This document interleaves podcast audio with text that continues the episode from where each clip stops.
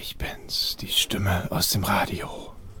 Ihr hört jetzt Pentaradio, die Sendung des Computerclubs Dresden. Heute ist das Thema Web Application Development. Klingt nicht so spannend, ist es aber. Also spitzt die Ohren, so wie der Spock.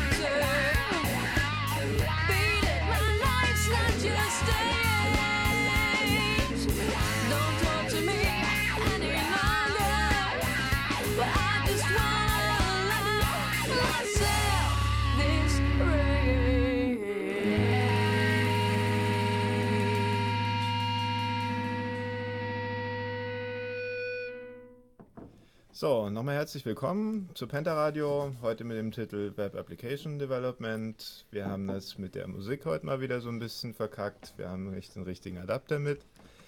Deswegen sind wir froh, dass wir im Auto noch eine CD gefunden haben in diesem dortigen Player. Wenn ihr schöne Musik habt, kommt vorbei, bringt uns eine CD.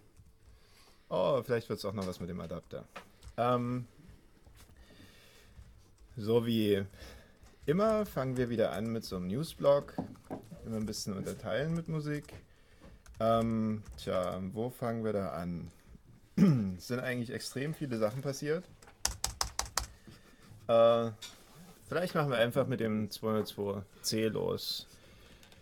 Wie die Stammhörer natürlich wissen oder auch die Leute, die ab und zu mal im Netz ein bisschen lesen, äh, das ist der sogenannte Hacker-Paragraph, wo es also darum geht, die sogenannten Hacker-Tools zu kriminalisieren oder besser deren Besitzer, Verteiler, Programmierer und sonst was. Äh, was natürlich deswegen Blödsinn ist, weil man genau diese Tools dazu benutzt, um seine Rechner sicher zu machen. Das Ding ist jetzt in Kraft. Und wie auch nicht anders zu erwarten war, gab es nur die ersten Leute, die das Ding auf die Probe stellen wollen. Ähm, witzigerweise das BSI, also das Bundesamt für Sicherheit in der Informationstechnik, äh, hat jetzt schon die erste Klage am Hals, weil die so eine, so eine CD verteilen. Boss heißt sie, glaube ich, oder? Keine Ahnung. Ja, heißt sie. Ja, sie heißt Boss äh, und da ist das Tool John the Ripper drauf. Klingt viel gefährlicher als es ist. Das rechnet einfach Passworthashes durch und vergleicht die mit denen, die zum Beispiel in der etc Shadow stehen oder irgendwo in irgendwelchen Windows-Dateien. Äh, benutzt man wirklich, um die Sicherheit von Passwörtern von Nutzern Zum zu Beispiel, testen? um schwache Passwörter zu finden. Genau. Benutzt das. Also wenn Leute so Sachen verwenden wie, wie Sonne als Passwort, dann fällt das eben dort ganz schnell raus, weil das ist erstes, Oder äh, Benutzername ist gleich Passwort. genau, oder solche Sachen probiert es durch. Ähm, wird weitläufig eingesetzt, ist auch nicht blöd, sowas zu machen, äh, steht aber nun potenziell hier unter Strafe. Die hat halt jemand verklagt, ich glaube Tech Channel oder so heißt die Seite, die das gemacht hat. Da wird wahrscheinlich nicht viel passieren. Dann gibt es eine Selbstanzeige. Er hat also jemand äh, ein böses Hacker-Tool auf seine eigene Webseite gestellt und sich, ich glaube in Mannheim oder so, äh, selbst angezeigt. Naja, und dann gab es äh, in dem Zusammenhang noch einen Fall, äh, Fall, dass die Firma Enruns, die ist also im Sicherheitsbereich ziemlich bekannt, äh, eine Schwachstelle in einem Antivirusprogramm gefunden hat, womit sich das Antivirusprogramm halt ausschalten lässt. Der Hersteller des Antivirusprogramms hat gesagt, "Hm, na, so schlimm ist aber nicht, das geht ja gar nicht so. Und was dann halt üblich ist, ist, dass man äh, ein Sogenannten Proof of Concept. Wolltest du schon sagen? Mhm. Entschuldigung. nee, danke, äh, zur Verfügung stellt. Das stellt man dann irgendwo ins Netz oder Full Disclosure oder sonst wo. Und dann können sich halt die Leute angucken, ob an der Behauptung was dran ist oder nicht. Äh, ja, und das hat die Firma Enrans halt nicht mehr getan, weil sie gesagt hat, naja, das ist ja dann vielleicht ein Hacker-Tool, weil das kann man ja dazu benutzen, um jetzt bei den Leuten, die sich da vor irgendwelchen Viren schützen wollen, äh, den Virenscanner auszuschalten. Das veröffentlichen wir nicht. Ja, okay. Und dann, wie gesagt, die Geschichte. Der Hersteller sagt, nee, das funktioniert ja gar nicht so, wie die es gesagt haben. Äh, und besagte Firma Enrans, die haben jetzt gesagt, uns ist jetzt echt zu blöd geworden. Die haben jetzt ihre Hacker-Tools wieder auf ihre Webseite gepackt und äh, harren der Dinge, die da jetzt passieren. Und ich glaube, die haben sich auch selbst angezeigt, aber da bin ich mir nicht ganz sicher. Ja, so viel zu diesem Blödsinn. Anderer Blödsinn, ähm, wo auch viel passiert ist. Da wollen wir vielleicht gleich mal auf die Demo eingehen vom Samstag. Ja, waren unglaublich viele Leute da. Also so mitten im Zug konnte man eigentlich nie das Ende der Demo sehen. Und ich würde ja sagen, es sind noch mehr als 15.000 Leute da gewesen, aber ich Ich habe von 60 gelesen.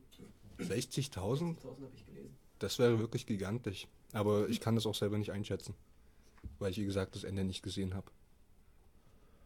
Ähm, die Medien sprechen ja von 5000 oder so.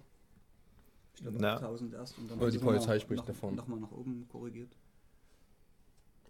Ja, wie auch immer, es waren viele Leute da. Auf jeden Fall war es die größte Demo für Frieden, äh, für, Freiheit, für Freiheitsrechte seit 20 Jahren. Die letzte war zu der Volkszählung in den 80ern. Apropos Volkszählung. Die Ja. soll es jetzt auch wieder geben? Die soll es auch wieder geben, aber da habe ich mich noch nicht belesen. Ich glaube, da kann man sich irgendwie gerade bewerben, dass äh, bei der Ausschreibung, dass man da als Volkszähler mitwirken will. Aber Ach ja, das hast du bestimmt im Fefe-Blog gelesen. Ja, wie so vieles.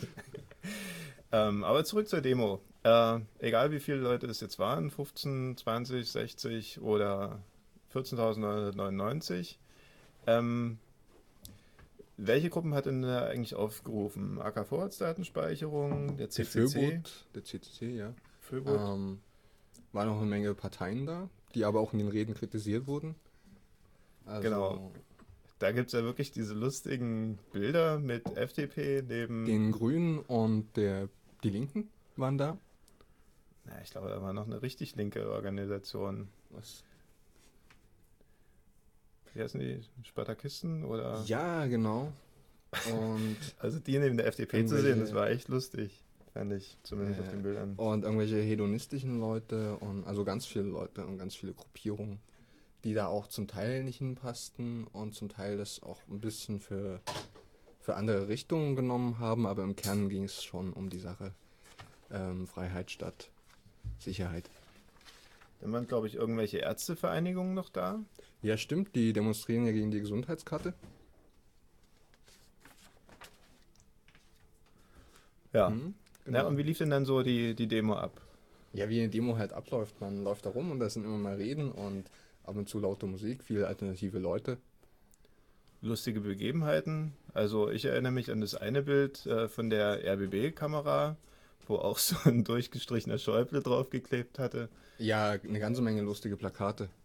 Ich muss gestehen, wir sind nach na, ungefähr knapp nach der Hälfte wieder losgegangen, weil es ganz schön langsam voranging und ja, man, man war halt da. Okay, und äh, dann spätestens aber diese Sachen mit den Polizeiübergriffen auf den schwarzen Block passiert. Das habe ich aber selbst nicht mitbekommen. Ja, da liest man dann auch wieder verschiedene Sachen drüber.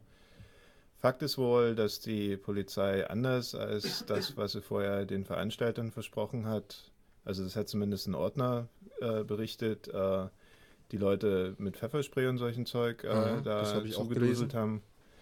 Äh, wo man dann wirklich sagen muss, kluge Entscheidung von diesen Leuten da im schwarzen Block zu sagen, okay, äh, wir bringen das Ding jetzt hier nicht zur Explosion, sondern lösen uns einfach auf. Hm. Weil die Polizei wohl auch gesagt hatte, gerade bei so einer Demo wollen sie Videoüberwachung nur dann verwenden, Ja, die wenn's standen aber wirklich- sehr viel mit Kameras wenn es da. wirklich heiß wird, ja. Und die Realität war, die haben da alles abgefilmt. Genau. Und ja, so richtig äh, deeskalieren scheint es dann auch nicht geklappt zu haben da mit ihrem Einsatz. Nein, also ich finde Kameras auf so einer Demo sind einfach mal völlig am falschen Ort. Ja, das ist irgendwie völlig daneben. Gut. Ja, Ja. nächster Punkt. Nächster Punkt oder erstmal ein bisschen Musik? Oder wir machen noch einen Punkt oder ein paar Punkte äh, und dann ein bisschen Musik. Apropos Musik, da fand ich lustig, äh, Pirate Bay will jetzt die Musik- und Filmindustrie verklagen. Und zwar sind ja da irgendwie 600 MB E-Mails von so einer, Ah, ich diese den Firma, Namen. die File-Sharing-Benutzer verfolgt. genau, die, die Media. Media Defender. Kann Genau? Media Defender heißen die. Äh, ja, und da sind halt jetzt so ein paar Details bekannt geworden, wo sich The Pirate Bay gesagt hat, "Mm, mm, das ist aber nicht ganz rechtens. Äh, ja, und will jetzt gerichtlich gegen die vorgehen. Viel Erfolg denen. Ja, kann man ihnen echt nur wünschen. Kann man ja auch mal danach googeln, äh, Media Defender. Also da waren wirklich lustige Details dabei. Gut, bevor wir den nächsten Titel gefunden haben, Äh, äh, wir sollten, Moment, wir sollten vielleicht noch sagen, worum es da genau ging. Also die Media Defender Leute haben selber in File, äh, haben selber Host-Server aufgemacht. ja, so die üblichen beteiligt. Ich, Also ich habe gehört, dass ähm, Torrent-Tracker mit DOS-Attacken angegriffen wurden und äh, andere ähm, illegale Hackmethoden eingesetzt wurden, um Raubkopierer zu schädigen. Also alles strafbar, aber mir ist da dunkel im Hinterkopf, dass die da selbst mitgemacht. Ach, war das nicht die Ich glaub- Gesellschaft für... Ja, die verkla verklagen die doch wegen Computersabotage, eben wegen dieser Docs. Ah. die, die Okay, dann war es die andere Sache, Ja, nämlich die GVU, die irgendwie da mal selbst mitgemacht hat. Ja, genau. Die GVU, die hatten ja damals selber Server angeboten und haben geguckt, wer sich darauf verbindet und äh, sind dann gegen die Leute vorgegangen. Ja, da kann man natürlich auch äh, gespaltener Meinung dazu sein. In dem Zusammenhang noch äh, ein alter Bekannter, der Freiherr Dingsdams von Grafenreuth. äh, ja, den hat es ja nur auch mal selber erwischt. Ich glaube, der sollte jetzt sechs Monate ohne Bewährung bekommen. Oder wie war das Strafmaß? Aber er hat sich da ganz klug rausgeredet. Er hat, äh, ich weiß nicht, oder willst du erstmal erzählen, was es überhaupt ging? Oder? Achso. Erzähl ruhig, Matthias. Ja, so viel wie ich gelesen habe, hat der gute Herr eine unerwünschte Werbemail von der Taz bekommen. Das ist irgendwie eine Berliner Zeitung, kann das sein? Hm? Taz, kann das sein? Ja? Und hat daraufhin die Zeitung verklagt, weil er die sozusagen bekommen hat und auf einen bestimmten Schadenersatz. Und diesen Schadenersatz hat die Zeitung dann, es- gab dann irgendwie einen ziemlich langen Rechtsstreit, aber die Zeitung hat dann letztendlich bezahlt.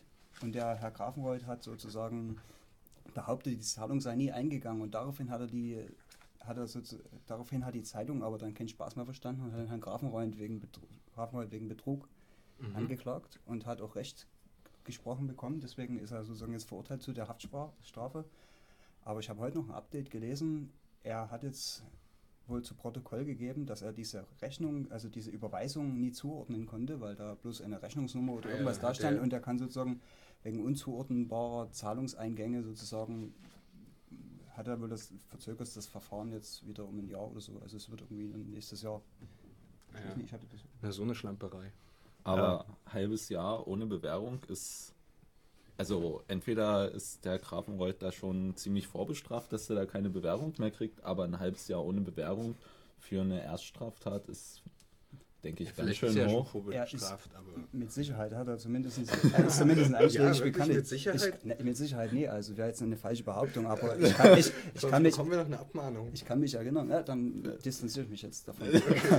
aber ich kann mich an meine C64-Zeit erinnern, 1989 irgendwann, wo ich meinen ersten Computer hatte, dann habe ich dieses 64er Magazin damals immer von meinen Eltern geschenkt Ja, bekommen. und da hat er wohl und immer selbst, inseriert, ja? wenn er selbst dort war, ich waren schon Geschichten drin, wo er erwähnt wurde, eben wo die Computernutzer davor gewarnt wurden, irgendwelche, sich auf irgendwelche Software-Tausch-Sachen auf dem Schulhof einzulassen, wo dann irgendwie an Annoncen drin schal- geschalten waren, Genau. Software-Tausch und wo sozusagen die Nutzer aufgefordert wurden. Unter Mädchennamen. Genau, das war ich glaube auch noch sowas. Sozusagen Kopien von copyright-geschützter Software zu schicken im Tausch und dann hat er sie daraufhin abgemahnt. Also der ist da schon wirklich sehr erfahren in dem Business. Den Rest könnt ihr im Internet nachlesen dazu.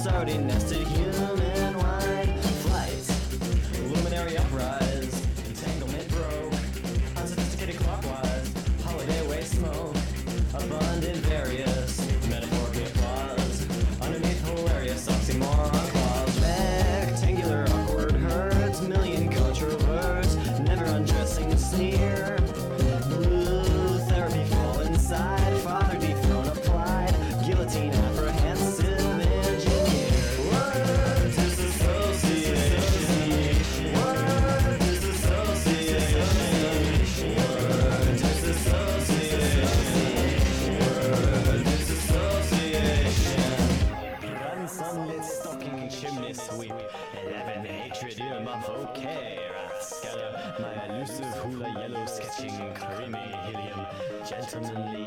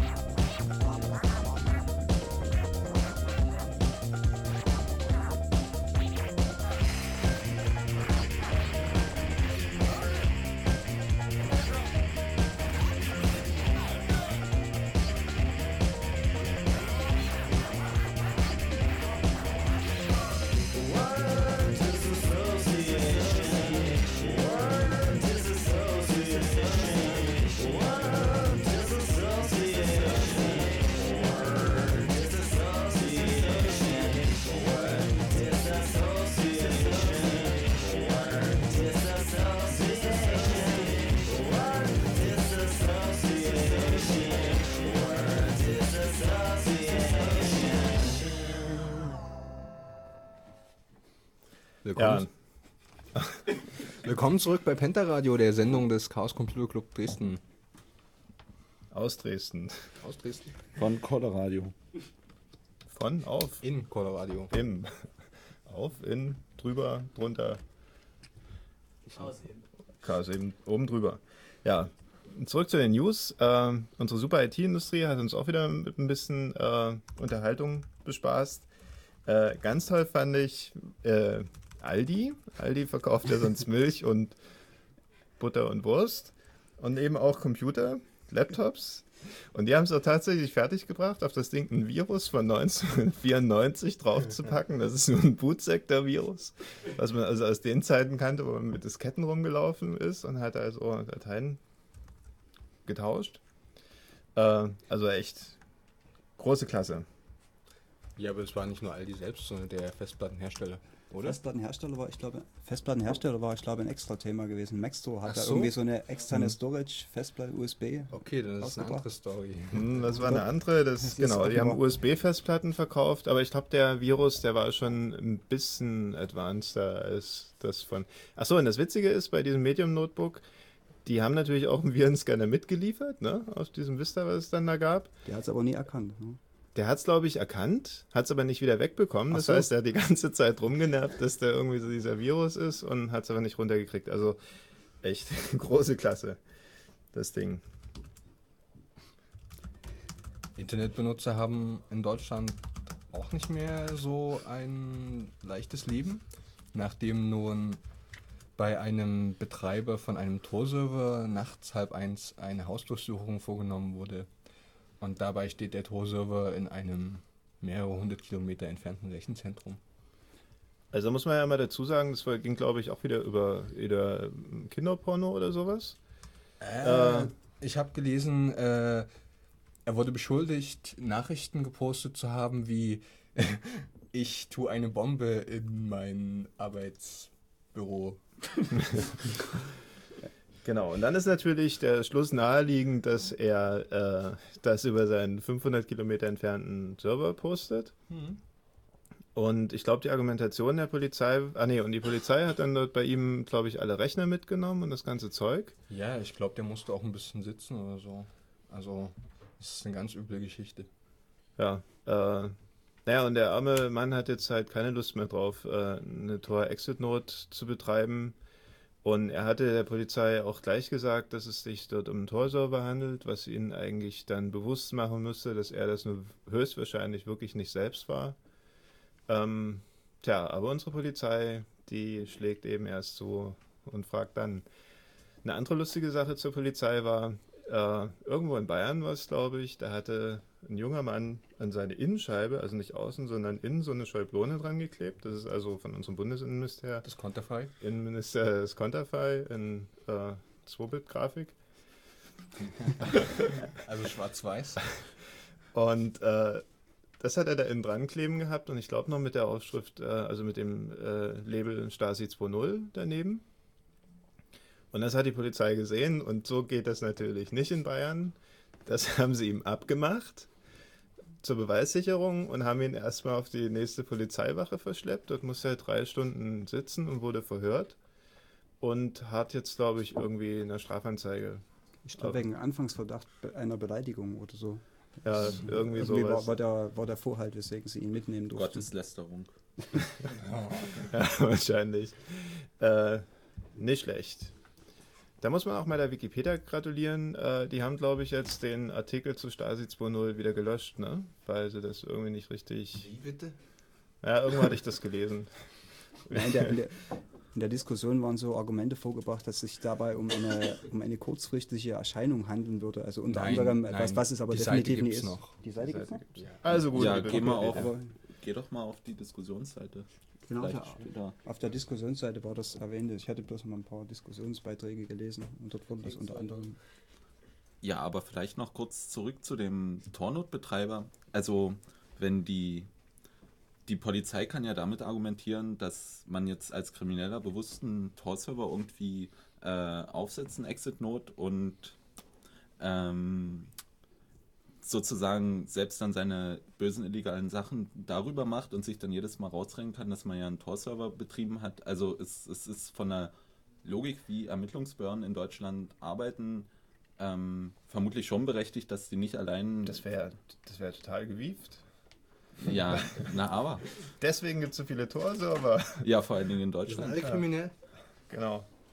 Also sozusagen, wenn, wenn dann ein Staatsanwalt ermittelt und der äh, stellt dann fest, da läuft ein Tor-Exit-Not, da kommt das, glaube ich, echt dann irgendwie auf die, die persönliche Einstellung von dem Staatsanwalt drauf an, ob der da gleich abbricht, das Verfahren, oder trotzdem erstmal die Sachen beschlagnahmt und äh, dann auch untersucht. Also ich glaube, das war ja auch vor, vor einem Jahr oder als hier mal mehrere Tor-Server in ganz kurzer Zeit beschlagnahmt wurden, ähm, war die Argumentation ja ähnlich. Also, dass die irgendwie trotzdem, um Beweismittel sicherzustellen, obwohl die eigentlich ja, wenn, wenn die sich den Code angucken, sozusagen sehen, dass da äh, keine Beweismittel sicherzustellen sind, ähm, trotzdem noch beschlagnahmen. Also ganz einfach, weil, ja, weil sie das müssen. Und was noch dazu kommt, ist vermutlich, dass in, ich weiß nicht, ob in dem Fall BKA oder LKA ermittelt haben, weil, also die müssten ja eigentlich sowieso schon wissen, was Tor ist, während so irgendwelche provinziellen äh, Polizeibehörden und Staatsanwaltschaften ähm, mitunter ja noch gar nicht in Kontakt mit Tor gekommen sind. Also auch wenn die jetzt irgendwie Internetkriminalität oder so bearbeiten. Weil die nicht Pentaradio hören, nicht zu den Datenspuren kommen. fahrlässig, fahrlässig. Ja, eine andere Geschichte noch zu Tor. Äh, irgend so ein anderer Exit-Note-Betreiber in einem anderen Land, der das Ding ein bisschen länger betreiben konnte, hat er mal geguckt, was da so über seine Leitung geht und ist auf eine ganze Menge äh, Passwörter gekommen, die zum Teil, glaube ich, von irgendwelchen Botschaften oder so sogar kamen. Also, Und ich Jungs, glaube, die E- Ja, die E-Mail-Account-Daten, E-Mail-Zugangsdaten Ja, von. Das sollte halt einfach mal jedem Tor-Benutzer klar sein. Also schon vor Jahren hat mir jemand bei dem Tor, äh, Thema Tor gesagt, ja, du kannst aber sicher sein, dass da bei dem Exit-Note immer jemand guckt. Oder fast immer. Klar, und vor allen Dingen den Leuten sollte schon irgendwie bewusst sein, wenn sie Anonymisierung anschalten, dann schalten sie sich gleichzeitig irgendwie Sicherheit an. Sicherheit und, und Krypto an. Also, also zumindest nicht für, für Ja, Ich deshalb immer schön HTTPS, SSH. Aber in So dem weiter. Fall waren das ja bestimmt alles auch nur geknackte Botschaftsaccounts. Also es waren nicht die, bestimmt nicht die äh, Botschaften, die sich da eingeloggt haben, sondern irgendwelche bösen Hacker, die das dann über Tor gemacht haben. Genau. Mit Sicherheit. Ja, Bloß die hätten ja dann wieder wissen müssen, dass sie verschissen können. Also, äh, Ja, wahrscheinlich waren es die bösen chinesischen Hacker, die diese ganzen Regierungsrechner alle hops genommen haben, wie man so liest. Also irgendwie, es klingt da auch ein bisschen komisch. Ne? Da war ja zuerst Deutschland irgendwie dran. Ich weiß nicht, ob wir das beim letzten Mal schon mit erwähnt ja das hatten. haben wir erwäh- erwähnt. Ja, und dann kam Frankreich, hurra, wir auch, und die Briten und irgendwie das Pentagon sogar. Ähm, ja, also wenn es so leicht möglich ist, dann Die neue Weltmacht. ja, da sollten sich, sollte sich die alte Welt echt mal Gedanken machen, ob sie da nicht mal ein paar Leute ranlassen, die das ein bisschen sicher hinkriegen. Es soll ja möglich sein. Mit Hacker-Tools. Ja, Ja, und das, wo die doch in Deutschland verboten sind. genau. Ja, aber in USA, Frankreich und Stimmt, da müssen die auch noch den verbieten. Da müssen sie auch noch sich chinesische Hacker. Genau, dann ist alles wieder gut. Die sogenannte Blümchenwiese. Ja, ein anderer Mann, der auch wieder mit diesem bösen, bösen Hackerangriff zu tun hatte, oder vielleicht war es einfach nur äh, die Kompetenz von seinen äh, Admins, Schäuble hat er seine, seine Webseite äh, auf Localhost umgeleitet. Das heißt, ne, wenn man äh, da eingibt irgendwie lieberschäuble.de oder so, dann bekommt man eine IP-Adresse zurück, mit der sich dann, auf die sich dann der Browser verbindet. Und was man da zurückbekommen hatte, war die IP-Adresse, die immer für den lokalen Rechner verwendet wird. Interessanterweise hat, ich weiß nicht, wer das rausgefunden hatte, aber die Leute hatten jedenfalls Rückfrage gehalten bei den Leuten, die im DNS-Rekord als Ansprechpartner angegeben waren und selbst die konnten keine Auskunft geben oder waren nie erreichbar.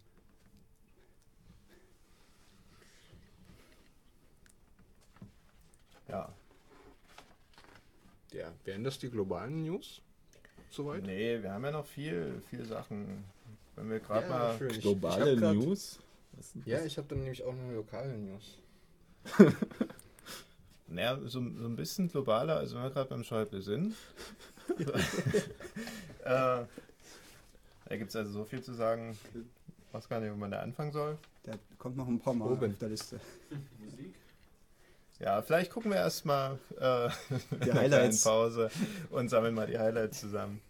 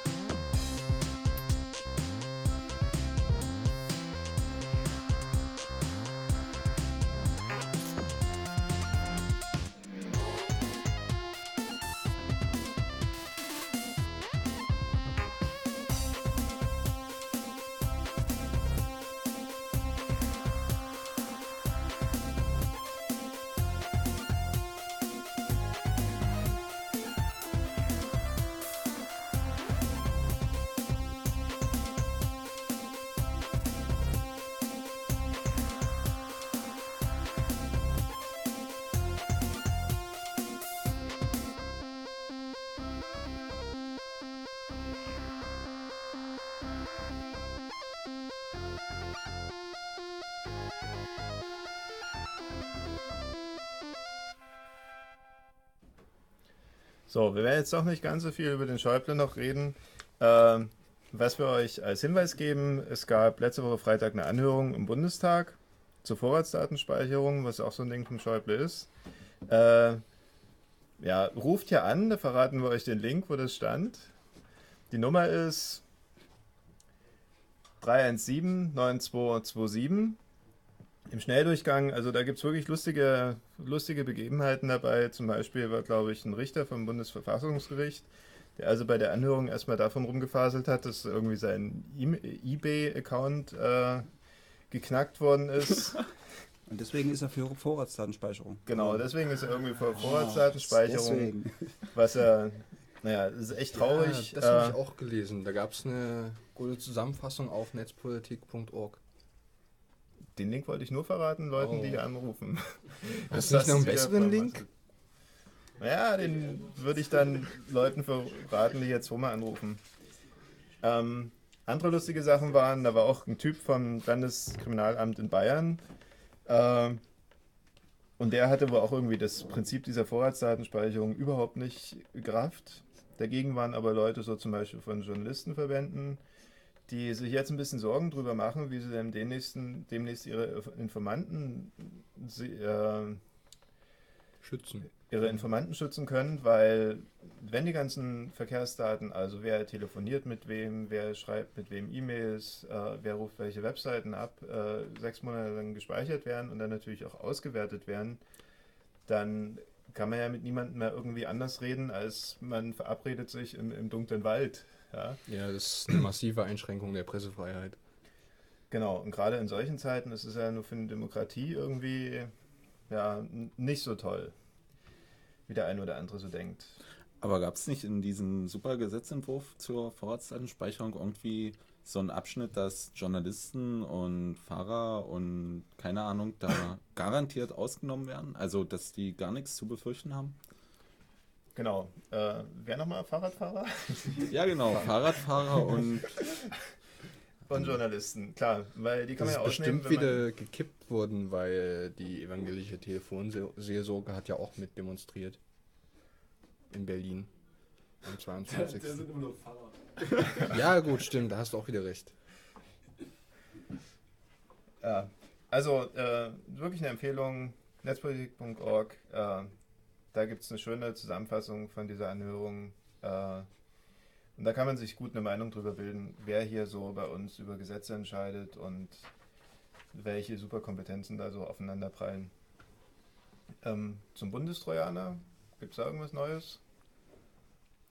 Aus den Stellenanzeigen. Äh, ja, ich habe in den Foren von Gentoo Linux äh, gelesen, dass da irgendjemand äh, seine Wohnung verlassen hat für drei Stunden, um auf irgendein Amt zu gehen. hast du Und mal, hinterher standen ein paar äh, Kisten anders und auf seinem Linux-System waren ein paar Dateien hinzugekommen und verändert. Äh, ich weiß nicht, ob ich mich gerade täusche, aber ich dachte, der Link wäre von vor vier Jahren gewesen. Also ich habe dann nämlich heute aufs Datum auf der Seite geschaut. Echt? Ja, aber ich meine, Hottest News. Ja, in, in NRW ist das ja schon eine ganze Weile erlaubt. Na, vielleicht müssen wir jetzt alle Cornflakes irgendwie hinter die Eingangstür Nee, ich, ich habe mich getäuscht. Na, also ich mache das ja immer wie in 23, dass ich die Stühle vom, vom äh, die, die Rollen vom Bürostuhl drehe. Oh, das ist auch ein guter Tipp. Ja. Wieso das? Ja, hast du nicht 23 Ich gesehen? habe den Film natürlich gesehen, aber ich kann mich auch an die Szene erinnern, aber ich weiß nicht, warum hat er das gemacht. Der Stuhl mit den Dann- 23 Rollen. Nein, der hatte fünf Rollen, glaube ich. Das ist Was die Quersumme aus 23 ist. Ach so. Ja, warum hat er die gedreht? ging darum, dass Karl Koch Angst hatte, beobachtet zu werden und einmal ähm, seine Wohnung geöffnet durch den Hausmeister vorfand und seitdem. Genau, also du drehst deine äh, die Rollen vom, vom Stuhl in verschiedene Richtungen oder in eine Richtung, die unwahrscheinlich ist. Wenn jemand den Stuhl zurückzieht oder wieder ranschiebt, dann sind die an einer anderen Position. Ganz unauffällig, aber wirksam. Okay, jetzt habe ich es sogar richtig verstanden. Und jetzt, wo du das im Radio verraten hast, wird der. Ja, jetzt mache ich das natürlich nicht mehr. Aber ich nehme alles zurück. Das ist wirklich Hottest News vom Sonntag. Dann kriegt die Polizei Also bestimmt noch vor ein, vier Jahren. dann kriegt die Polizei bestimmt noch eine Schulung dahingehend, dass sie diese Rollen wieder korrekt Ja, und Haare und Papierschnipse, die auf Türklinken, Untertürklinken und überhaupt irgendwo liegen. Okay, nebenbei noch ein anderer interessanter Fakt. Ähm, laut einer Studie von einer IT-Security-Firma ähm, wurde jetzt statistisch ermittelt, dass 23 Prozent, wohlgemerkt 23 Prozent der Botnetze aus Deutschland stammen, Also der Rechner in Botnetzen. sozusagen. Bedeutet Ja. das jetzt, dass in Deutschland einfach mehr Rechner sind oder dass Das Ganze resultiert dahin, dass in Deutschland eine generell höhere Bandbreite verfügbar ist als in anderen Ländern. Ah, Ach wirklich? Ehrlich, also man hört ja so Geschichten, dass zum Beispiel in Japan Und Skandinavien. der Standard ist, so 100 Megabit zu Hause zu haben. Ja, es ist ähm, Bandbreite pro Kopf. Bandbreite pro. Ja klar, wie man es immer hinrechnet. Und dann kommt man auf 22, wo auch immer. Oder 5. Oder 42. Ich wollte es gerade sagen. Ja, na dann gab es ja noch ein paar Firmen, die sich so im letzten Monat wieder äh, nach vorne geschoben haben. Apple kann man ja immer mit nennen dabei. Die haben jetzt so ein, so ein iPod wieder rausgebracht, der mit diesen ganzen bösen, bösen Programmen zum Beladen des iPods, die jetzt nicht von Apple stammen, mal radikal aufgeräumt hat. Und damit kann man den nur noch mit iTunes befüllen. Genau. Das heißt, mein Amarok funktioniert dann gar nicht mehr mit dem iPod? Wenn ich Na, mir jetzt einen neuen kaufen würde? Nicht ganz, weil Apple lernt natürlich jedes Mal wieder die neue Geschichte, dass äh, sie sich schon extrem viel Mühe geben müssen bei sowas und so wie sie es halt implementiert haben, hat es nicht lange gedauert und das war auch wieder geknackt. Also es gibt mittlerweile wieder freie Software, mit denen man, mit der man iPods, also diesen iPod, diesen neuen da bespielen kann.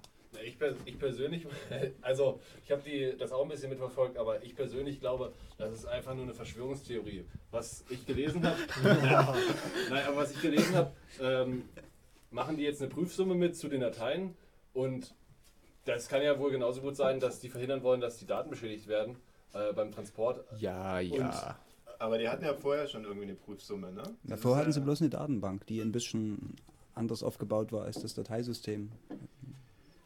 Was- immer. Ja, und dann machen. Äh, das ist natürlich klar, dass äh, Apple nicht daran interessiert ist, die Spezifikation für diese äh, Datenbank rauszurücken, aber das, allein schon, dass das so leicht rauszukriegen ist, denke ich nicht, dass das ein ernsthafter Versuch war, da Linux-Software oder freie Software auszusperren. Also man kann natürlich aus allen äh, nicht kompatiblen Formatänderungen einen Angriff gegen freie Software machen, aber ich glaube, das ist einfach übertrieben und das war einfach in diesem Fall aber es sowas. ist die Realität, dass jede Genau. Undokumentierte Realität. Änderung an Dateiformaten ein Angriff auf freie Software ist. Ich würde auch davon ausgehen, dass Apple weiß, dass so eine neue Technologie schnell geknackt ist und dann wieder in freier, freier Software implementiert wird. Genau, sowas wie die Simlock-Technologie von ihrem iPhone. Aber die Umgehung von Kopierschützen ist doch äh, Verboten? verboten wegen dem, also in Amerika zumindest wegen dem Digital Millennium Copyright Act. Ja, aber das ist ja wahrscheinlich, ob das jetzt wirklich äh, ein Kopierschutz ist. Na, wie dem auch sei. Achso, nee, Nee, mit, der, mit dem. Zugangsschutz oder irgendwie so. Also es muss irgendwie diese Definition von Kopierschutz oder so ist da so weit, dass eigentlich alles ein Kopierschutz ist. Also das ist ja das Böse am. Genau, du kannst ja mit deinen. Ohren die Musik runterkopieren. Das heißt, wenn ich eine CD in einen Briefumschlag einpacke und den zuklebe, dann ist das der Kopierschutz, oder? Ja, wahrscheinlich so in der Art. Ja, jedenfalls, äh, das iPhone Genau ist jetzt äh, auch mit freier Software, also zumindest Simlock, den kann man jetzt mit freier Software entfernen. Wobei sich ja vorher irgendwie schon Firmen etabliert hatten, die sowas als Dienstleistung angeboten haben. Bauen die auch Mod-Chips ein, so dass ich meine eigenen Programme darauf ausführen kann? Das weiß ich jetzt nicht. Aber dann hast du ja Ende des Jahres wahrscheinlich die Möglichkeit, ein Telefon zu kaufen, was, wo du sowieso selbst deine Firmware entwickeln kannst darauf. Aber da kommt vielleicht später noch was dazu. Ja, das hatten wir, glaube ich, auch schon in der letzten Sendung. Achso, dann brauchen wir es noch. Ja, aber die heutige News ist, dass es äh, von diesen äh, QT-Fritzen da, äh, gibt es da auch irgendwie Utopia? Qtopia, so eine, so eine Telefonversion oder für Embedded-Geräte auf jeden Fall so eine Version. Und die haben sie jetzt auf das äh, FIC Ah, schön. 1973 portiert. Dann hat man wie am Linux-PC selbst auch die freie Wahl. Genau. Ja, was noch? Äh, die Firma AMD hat die Specs freigegeben für die ATI-Grafikchips, zumindest für die Radeon-Grafikchips, glaube ich. Toller Schritt. Toller Schritt. Äh, es gibt auch schon einen ersten Treiber äh, für Xorg 7.3, der allerdings bisher nur 2D Äh, ich glaube noch nicht mal äh, Accelerated unterstützt. Ja, also ihre funktionierenden 3D-Treiber haben sie dann nicht geöffnet, leider. Nee, aber da haben sie auch selber gesagt, das ist auch besser so. äh, aber die Sachen werden bestimmt jetzt äh, entwickelt. Man muss noch kurz dazu sagen, dass es ähm, die Funktionalität, die man, also das ermöglicht, dass man unter Linux mit ATI-Grafikkarten dann auch und AMD-Grafikkarten Spiele spielen kann. 3D-Spiele. Spiele spielen kann, dass der Treiber überhaupt erstmal richtig funktioniert. Also ich habe so das Problem, ich habe auf meinem Dienstlaptop so eine ATI-Grafikkarte und möchte gerne einen externen Monitor mit 1600 x 1200 Pixeln betreiben. Und das ist ein extremer Krampf, das überhaupt hinzubekommen. Betrifft vielleicht auch Power-Management-Funktionen. Ich hatte in den News noch dazu gelesen, dass irgendjemand seine Radio- und Grafikkarte in seinem, Mac, die in seinem MacBook eingebaut ist, aufgrund der Dokumentation, die freigegeben wurde, dieses Radio-Tool dahingehend tunen konnte, dass das Teil 7 Watt weniger Leistung aufnimmt in so einer Art Energiesparmodus. Ah ja, das habe ich auch gelesen. den Ja, man sieht, die Öffnung verhilft zu mehr Qualität. Im Code, genau. Eine andere Firma, die sich ja auch immer sehr um Öffnung ihrer Dateiformate bemüht. äh, Wollen wir das als Gewinnspiel machen? Die will ich, genau, das machen wir jetzt als Gewinnspiel. äh, welche Firma das wo ist, die haben jetzt ein Patent angemeldet darauf, dass man die Datenschutzbestimmungen nachträglich ändern kann. Also das ist auch wirklich eine große Sache, darauf hat die Welt lange gewartet. Äh, Glückwunsch. Ja. Und selbige Firma, die sind eben auch dadurch jetzt ziemlich berühmt geworden, dass sie äh, die ISO-Standardgremien so ein bisschen gedost haben, indem sie da ihre ganzen Partner aufgefordert haben, nochmal hinzugehen und zu sagen, dass dieses, äh, wie nennt sich das, OpenXML Office Open Open XML. XML. äh, Format eine tolle Sache ist und dass man da ganz schnell einen ISO-Standard draus machen sollte. Was jetzt äh, erstmal schiefgegangen genau. ist. Ist aber nicht vom Tisch. Die Umstände waren faszinierend, habe ich, was ich teilweise gelesen habe, dass in Schweden wohl durchaus Gelder geflossen sind, um dort eine positive Entscheidung in dem technischen Konsortium zu finden. Also es scheint irgendwie regionale Abordnungen zu geben, die dann in diesem ISO-Standardisierungskomitee eine Stimme haben in Genf. Und in Polen wurde gar diese ganze technische Kommission ausgetauscht durch Leute, die Microsoft ein bisschen wohler gesonnen sind als die ursprüngliche. hast verraten. Ah, jetzt hat sie es doch verraten. Verdammt. Aber also wer das Gewinnspiel gewinnen will, muss unter 3179227 anrufen. wir müssen bloß noch einen Preis definieren. Nichtsdestotrotz wird es mit der Firma weiter bergauf gehen, weil ich glaube, das US-Militär jetzt erklärt hat, dass sie alle ihre Linux-Server rausschmeißen und nur noch äh, eben nicht Linux benutzen. Weiterhin, Ja, vielleicht stellen sie auch auf Solaris um oder so. Oder auf BSD. Aber Auf NetBSD. Auf NetBSD. Denn Solaris ist Ja. vielleicht auch nicht die optimale Idee, weil Sun ja jetzt auch mit Microsoft irgendwie, die stellen ja jetzt auch um. Oder ja, wie also war das? Sun als Ja, einer der letzten reinen Unix-Anbieter oder kommerziellen Unix-Anbieter, die haben ja jetzt, äh, die vertreiben jetzt jedenfalls auch Microsoft-Software. Ja? Oder sind irgendwie OEM-Partner geworden genau. oder so. Und dabei haben die wirklich äh, jahrelang gekämpft. Siehe Java gegen .NET und so weiter. Ja. Tolle Sache, also kann man sagen, nur gratulieren. Hm. Super Umfaller. Ja, zu dem Dokumentenformat muss man dann noch irgendwas sagen. Also da geht es darum, dass äh, Microsoft versucht, ihr Format gegen das ODF zu positionieren. Und das Ding ist aber dermaßen kribbelig.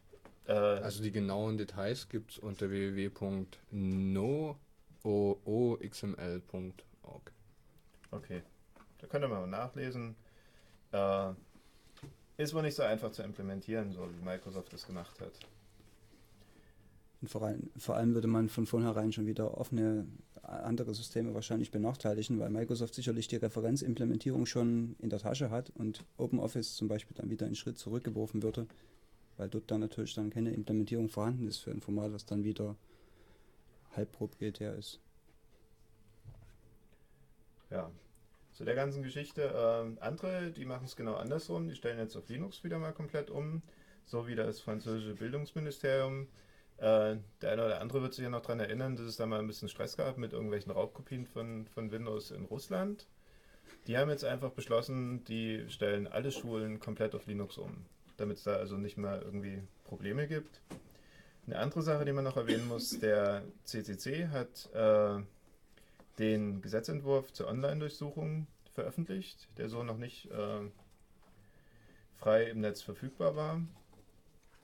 Ein lustiger Hack fand ich, äh, war diese Briefmarkenserver. Da kann man ja mittlerweile sich hier irgendwie bei der Post auf einer Webseite oder so Briefmarken ausdrucken und das geht aber nur mit dem Acrobat Reader und der guckt da erstmal, ob das Dokument schon gedruckt wurde und so. Und da ist wohl jemandem aufgefallen, wie man diese Antwort da ein bisschen faken kann und er konnte sich dann halt so viele Briefmarken drucken, wie er Tinte hatte. Das Interessante dabei ist ja, dass die äh, Request von dem Acrobat Reader SOAP-Requests sind gegen den Server bei der Post und dieser Sicherheitsdienstleister, der das herausgefunden hat, hat auch festgestellt, dass dort keinerlei Verschlüsselung oder Autorisierung, Authentifizierung stattfindet bei diesem Request. Das ist eine fortlaufende Nummer, die in dem SOAP-Request verpackt ist und man hat sozusagen einfach eine Briefmarke dort kaufen können, hat seinen Request analysiert und konnte dann da, dahingehend die Requests der Folgekunden sozusagen diese ID-Nummer, diese Laufnummer erraten können und ganz einfach dort diese Briefmarken entwerten für die. Geht leider nicht mehr. Also, falls ihr jetzt gerade probiert. Blue Posting. Ja, dann noch ein bisschen was zur Videoüberwachung. Gab es auch ein paar lustige News. Äh, eine Studie hat mal gegenübergestellt äh, New York und London, die ungefähr gleich groß sind. Und da ist denen aufgefallen, dass es in New York ungefähr 40% mehr Polizisten gibt. Dafür lange nicht so massive Videoüberwachung wie in London. Und jetzt ratet mal, wie viel höher die Und Kriminalität äh, sie haben ungefähr gleiche Polizeiausgaben. Stand da noch dazu. Okay, habe ich nicht gelesen. Ähm, was ich aber gelesen habe, dass äh, in London siebenmal mehr Verbrechen begangen werden als in New York. Also großes Ding zur Videoüberwachung. Äh, Glückwunsch, das wird uns retten in der Zukunft. Da habe ich noch eine andere News gefunden, das fand ich auch lustig. Äh, in Wales, da ist ein vierjähriges Mädchen in so einem Vergnügungspark gewesen und hatte so einen Pullover mit Kapuze an. Und die Security-Fritzen haben dann von ihr verlangt, dass er das Ding auszieht oder zumindest die Kapuze abnimmt, weil sie damit äh, bei der Videoüberwachung nicht mehr richtig erkennbar war. das ist schon echt schön. Ja. Äh, vom One Laptop per Child Pro Project gibt es was Neues zu vermelden. Nämlich, also das sind diese schicken, kleinen, relativ günstigen Laptops für Kinder in der dritten Welt. Und da gibt's, äh, soll die Aktion kommen, dass man in Industrieländern zwei kauft und damit eins einem Kind in der dritten Welt spendet. Das Man heißt, sozusagen, man bezahlt sozusagen den doppelten Preis, Genau. der ja trotzdem noch im Verhältnis zu den anderen Ja, also das sehr Gerät niedrig ist sein würde wahnsinnig und, und kann sozusagen dann dort auf der anderen Seite auch noch was Gutes tun. Genau. Ich glaube, man kann aber auch einfach so Geld spenden und die kaufen dann so ein Ding. Ja, auch Äh, schön. Ja, und ich habe allerdings gelesen, dass es wohl vorerst nur in, in Nordamerika zu haben ist. Und das für ungefähr 400 Dollar, was beim gegenwärtigen Dollarkurs jetzt nicht mehr ganz so viel ist. Ja, aber in Amerika gibt es doch keine Entwicklungsländer, also in Nordamerika. Nee, also dort wird es angeboten, dieses Aha. hier Ah, kauft okay. und spende ein Dings da. Ja, eine Musik. Eine Musik. Die Musik kommt heute übrigens von. Ähm, ach, du hast die Seite schon wieder zugemacht. Wie ist die Musik? computer by my rest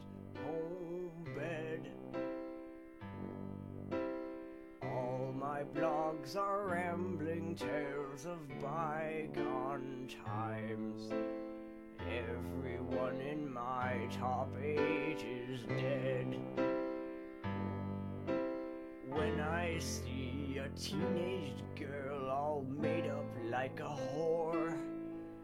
It takes me straight back to the Second World.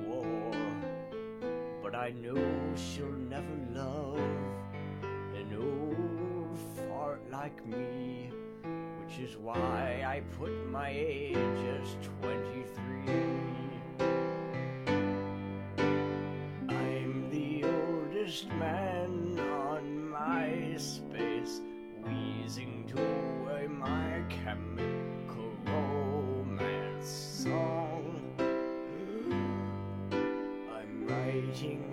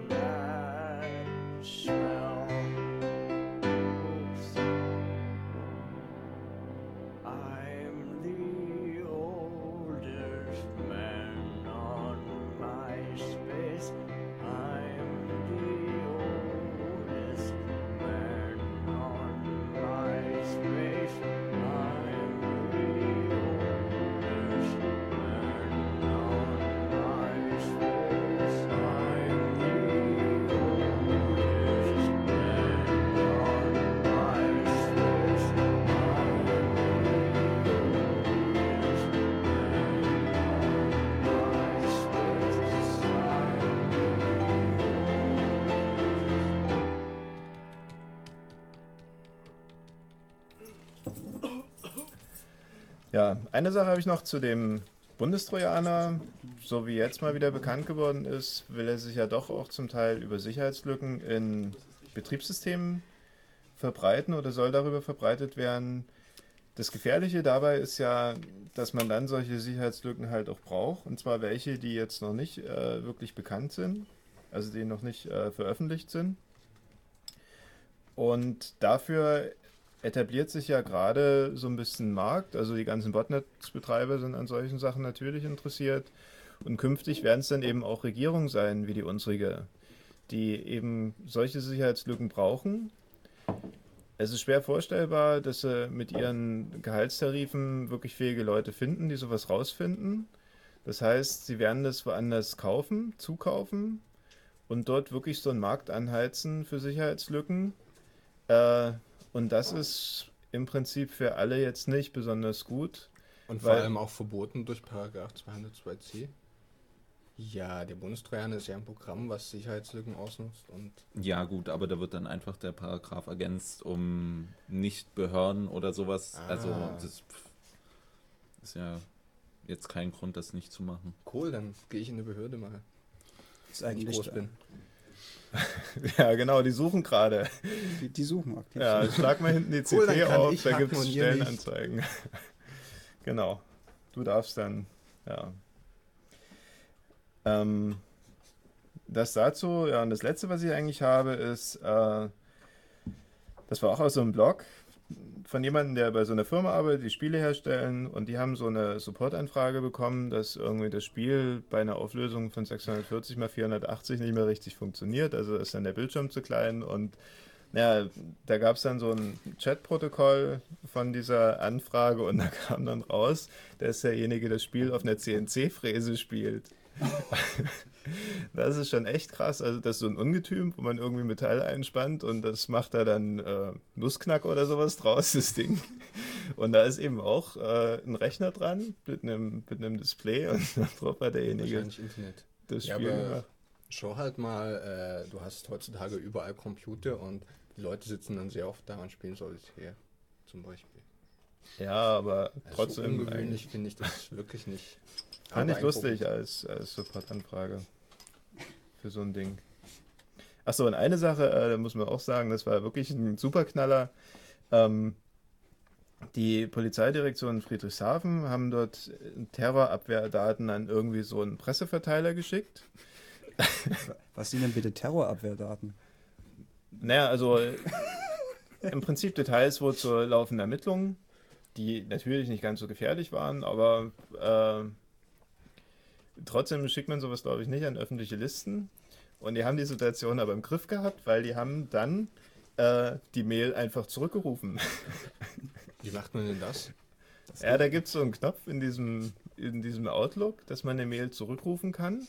Und wenn jetzt die Mail äh, noch nicht angeguckt wurde von dem Adressaten, dann löscht der Exchange-Server das Ding einfach wieder. Und offensichtlich haben die da unten auch sowas. Äh, nur entspricht das nicht so ganz dem Mail-Standard und ist deswegen eigentlich kompletter Blödsinn. Also Vor allem, weil auf Exchange-Server beschränkt, sobald es die Behörde verlassen hat, den lokalen Server, ist es sowieso Ja. hinfällig. Das ist komplett hinfällig. Aber naja, da sieht man mal, von welchen Experten man hier so äh, beschützt wird. Gut. Beim nächsten Mal fangen wir dann mit dem Thema an. Gibt es jetzt wieder Musik? Ja. Achso. Eine Musik, bitte.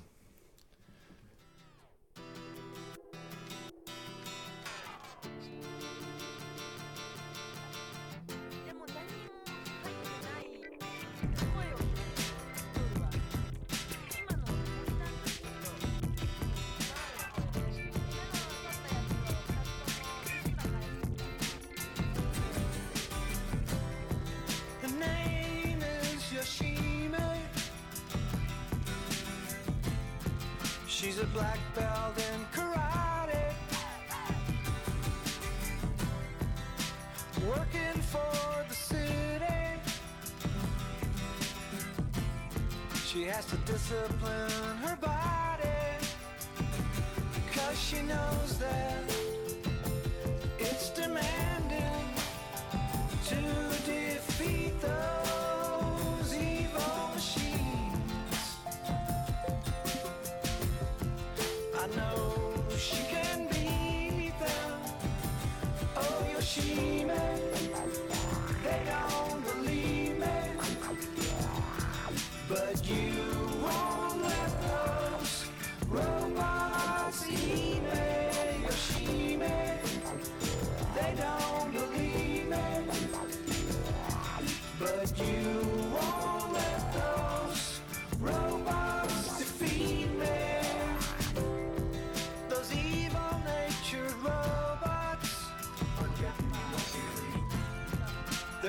programmed to destroy us. She's gotta be strong to fight them. So she's taking lots of vitamins. Cause she knows that it'd be tragic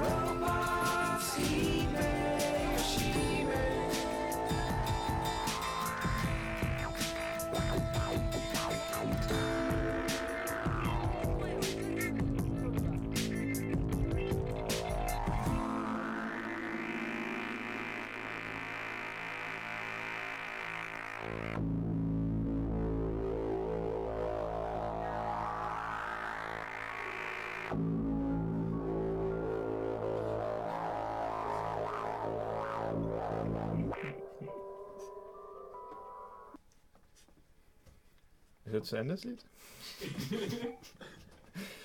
Das war ein Lied. Willkommen zurück bei Pentaradio, der monatlichen Sendung des CCC Dresden. Heute mit dem Thema Web Application News Development. Rückblick. News.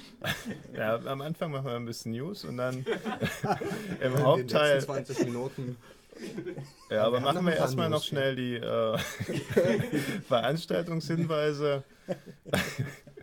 Anfang November ist der FLIT wieder hier in Dresden, Linux Infotag. Ähm, dann ist der Call for Paper draußen für den Kongress zwischen Weihnachten und Neujahr. Also wer da was Interessantes zu erzählen hat, das, lohnt sind sich. Events ccc.de wie immer. Wo ist denn Genau. der Linux-Infotag dieses Jahr überhaupt? Ist das schon in dem neuen Hörsaalzentrum äh, für die Informat äh, oder Informatikfakultät? War das da? Nee, das war irgendwo Letztes Jahr war im Hörsaalzentrum an der, Ja, an der und dieses. Jahr ist Jahr auf der Nötnitzer Straße. www.linux-info-tag.de, glaube ich. Wird das dann irgendwo stehen. ja, und dann gibt es natürlich noch zu, ver äh, zu vermelden, es wird wieder einen Themenabend geben, demnächst, Genau. zum Thema Silk. Von einem unserer Star-Hacker aus Dresden.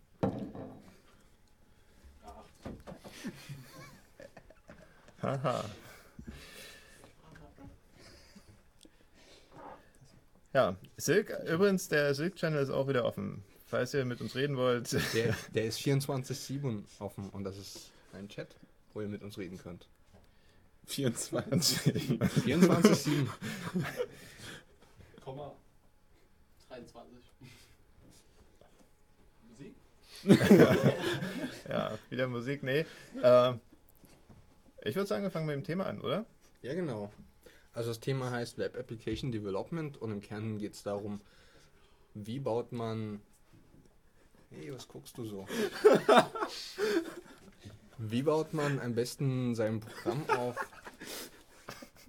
damit es ähm, vernünftig mit dem, mit dem User spricht, der nur einen Webbrowser hat. Und das geht dann über das HTTP-Protokoll. Und da gibt es nicht irgendwie, dass man sagt, jetzt zeigen wir dem User mal eine Nachricht an, sondern der Benutzer ähm, klickt immer irgendwo hin, erzeugt damit einen sogenannten Request, eine Anfrage. Der Server bearbeitet das und schickt ihm die Response, die Antwort zurück. Und die Antwort besteht aus ein paar Metainformationen und dem Dokument, was dann die Webseite ist. Also das ist sozusagen eine sogenannte Server-Client-Anwendung. Also es gibt einen Client, der eine Anfrage stellt und einen Server, der die Antwort... Exakt. Exakt. Ja, genau. Wie baut man jetzt sowas am besten auf? Also man könnte jetzt einfach mal sagen, äh, am Anfang werte ich aus, was der User mir gegeben hat und äh, ja, dann gebe ich mal die Seite aus, die ich dem Benutzer geben will. So macht man das meistens im PHP, ist das richtig? Ach, Jetzt kann- tut nicht alle so, als ob Ja, ihr nicht wüsstet, Ihr was könnt PHP PHP. Quatsch. Ja, genau.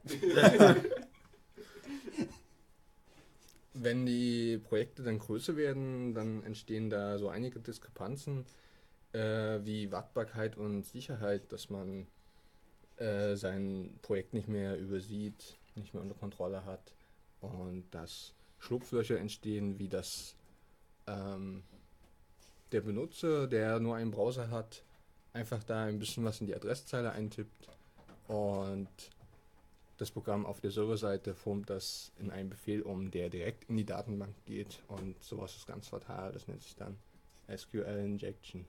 Nur als Beispiel. Ja, also wenn, wenn ihr da irgendwie eine Adresszeile euch anschaut und da steht äh, Adresse so und so, slash pla, slash pla, äh, slash pla.php und dahinter kommt ein Fragezeichen und alles, was dahinter steht, sind Variablen, die an, äh, also die der Client sozusagen mit Daten füllt.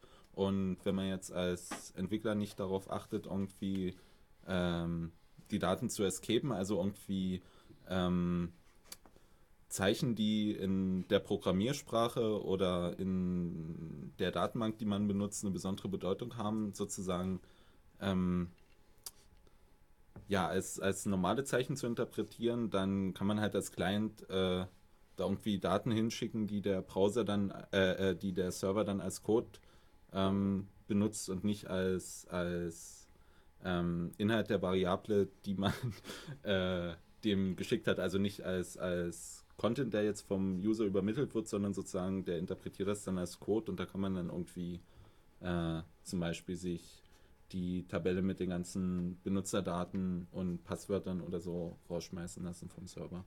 Ja, also das muss man einfach mal machen. Da geht man zum Beispiel auf eine Seite und äh, klickt da ein bisschen rum. Dann sieht man in der Adresszeile so ein Variable ist gleich Wert.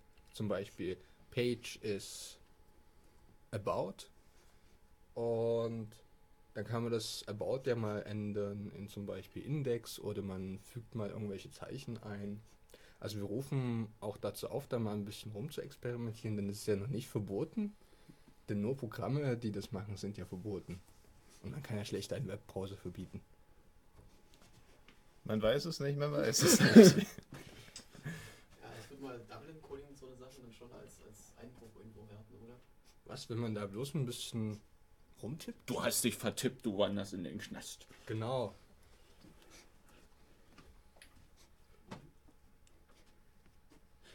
Das war Web Application Development. Na, wir, ja, wir haben noch viel zu erzählen, aber wir können erstmal ein bisschen Musik machen.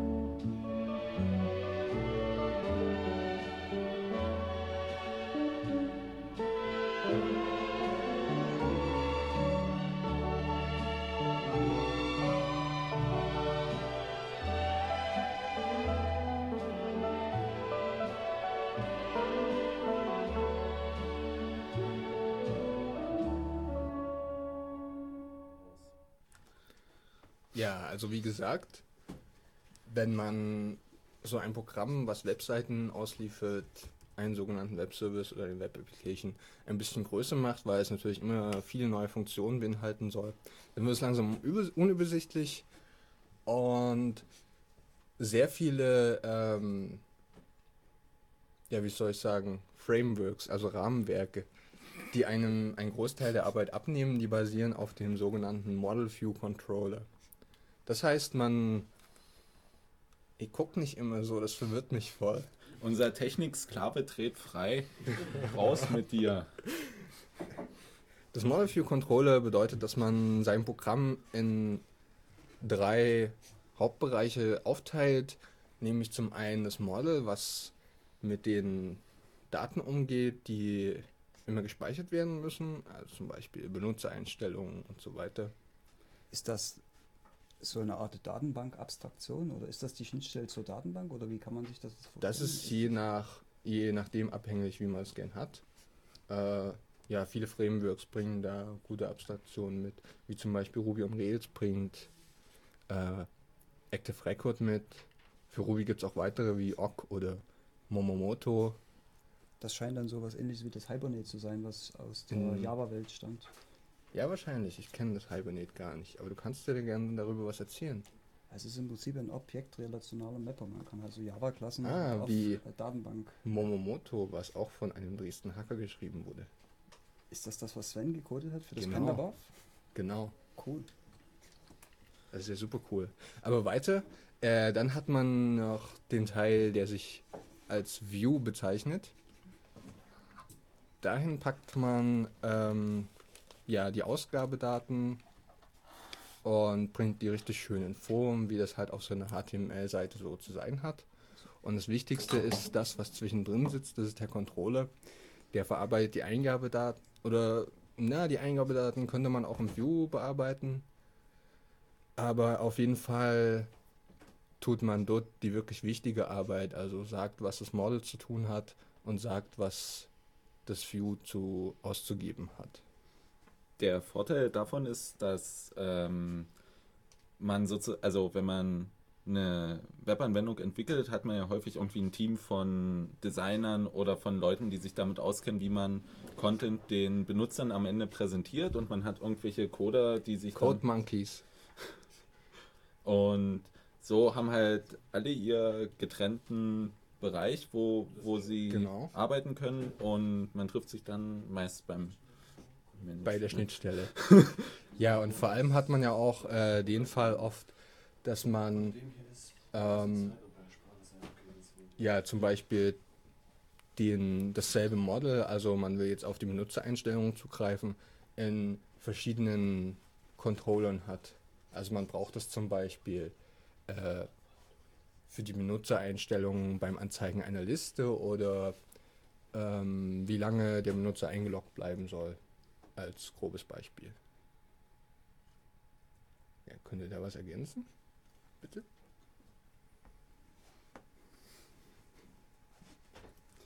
Ja, erzähl doch mal, wie das in J2EE gelöst ist, Matthias. Model View Controller. Genau. Also ich denke mal, die Zeit lässt nie zu, so weit auszuholen, dass es wirklich verständlich ist. Aber es gibt natürlich auch in Java Enterprise Plattformen dieses Model View Controller Modell oder dieses Entwicklungsmodell und dort gibt es eine Mhm. Und das ist Implementierung. alles standardisiert bei Java. Also es gibt mehrere Implementationen. Ähm, das ist jetzt ein bisschen schwierig zu sagen. Also J2E an sich ist eine Spezifikation, für Mhm. die es Referenzimplementierung gibt. Und aber auch alternative Implementierungen, die aber dasselbe Interface bedienen und eigentlich kompatibel sein sollten. Also man muss dann mit sehr äh, man kann mit sehr wenigem Aufwand von, von einem Tool zum anderen wechseln. Ja, von einem Application Framework. Server Framework oder wenn man das so nennen kann. Das ist jetzt ein bisschen schwierig, ist ein bisschen schwierig zu erklären jetzt, aber es gibt auf jeden Fall natürlich für Java Mhm. Model View Controller Frameworks, äh, zum Beispiel das Apache Struts Projekt, Mhm. wo im Prinzip genau das, was du gerade beschrieben hast, auch in Java realisierbar ist. Wie ist es so in Java? Muss man da viel Konfigurationen in XML schreiben? Ich erinnere mich da an so ein Video, einen sogenannten Webcast, wo mal verschiedene Web-Application-Frameworks verglichen wurden und äh, Ruby und insbesondere die Python-Frameworks kamen echt gut dabei raus. Also das Python-Ding war wirklich super leicht bedienbar. Da musste man erstmal nur was zusammenklicken, um Basisfunktionalität zu erhalten. Und bei Java musste man halt erstmal ganz schön viel XML hacken. Tja, das hängt jetzt auch ganz vom verwendeten Framework ab. Es gibt, Also man kann auch es gibt, ohne, ja? Es, ja, es gibt, äh, das ist zu kurz, äh, zu schwierig, um das jetzt in fünf Minuten genau so rüberzubringen, dass es verständlich Fünf ist. Minuten ist auch übertrieben. Was heißt das jetzt? Vier. Vier. ja. Du kannst auch irgendeine kurze, klare Antwort geben. Es gibt sowohl einfache als auch komplexere Wege, um zum Ziel zu kommen. Okay. Das hat auch philosophisch einiges herzubieten. Kurze und lange Wege. Vielleicht sollten wir das Thema wechseln. Wieso? Äh, das ist heute unser Thema und wir sollten es jetzt ausschlachten, solange es noch geht. Ich wollte damit eher auf die Philosophie Okay. Vier Minuten? Technik-Sklave hat gar kein Mikro und kann gar nichts sagen. Ja, also nochmal zurück zu dem M äh, Model View Controller, wird immer als MVC abgekürzt. Das ist ein sogenanntes Pattern, ein Muster. Und wenn man als äh, ja, jemand, der schon ein bisschen programmiert, äh, an so ein MVC-basierendes Programm rangeht, dann erkennt man das recht schnell und kann da auch viel schneller verstehen und einsteigen und mithacken. Wie, Also ich erinnere mich daran, wie ich mit Rails angefangen habe. Für mich war das relativ neu und ich fand es sofort wirklich klar. Also mir hat sich sofort ergeben, äh, was ich in dem Controller zu tun habe und was in dem View. Und das Model hat mir praktisch schon Rails abgenommen, indem es die Datenbank dahinter mir in ähm, ja, leicht handhabbar